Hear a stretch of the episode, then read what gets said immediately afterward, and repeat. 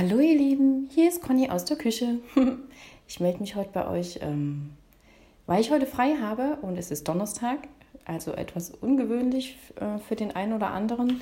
Jedoch ähm, gucke ich, dass ich neben der Arbeit, wobei Arbeit bei mir auch gleichzeitig gelebtes Leben ist, ähm, dass ich immer Freiräume habe, wo einfach mal das Leben passieren darf. weil ähm, solche, solche Tage oder solche Zeiten sind total wichtig, damit wir mal wieder in den Himmel schauen können, damit wir uns an den kleinen Dingen erfreuen können, falls es im Alltag ähm, ja, uns verloren geht, damit wir ja einfach mal wieder kreativ sein können, wo denn die Reise hingehen soll in der nächsten Zeit. Und ähm, ja, damit man auch einfach mal sich überraschen lassen kann.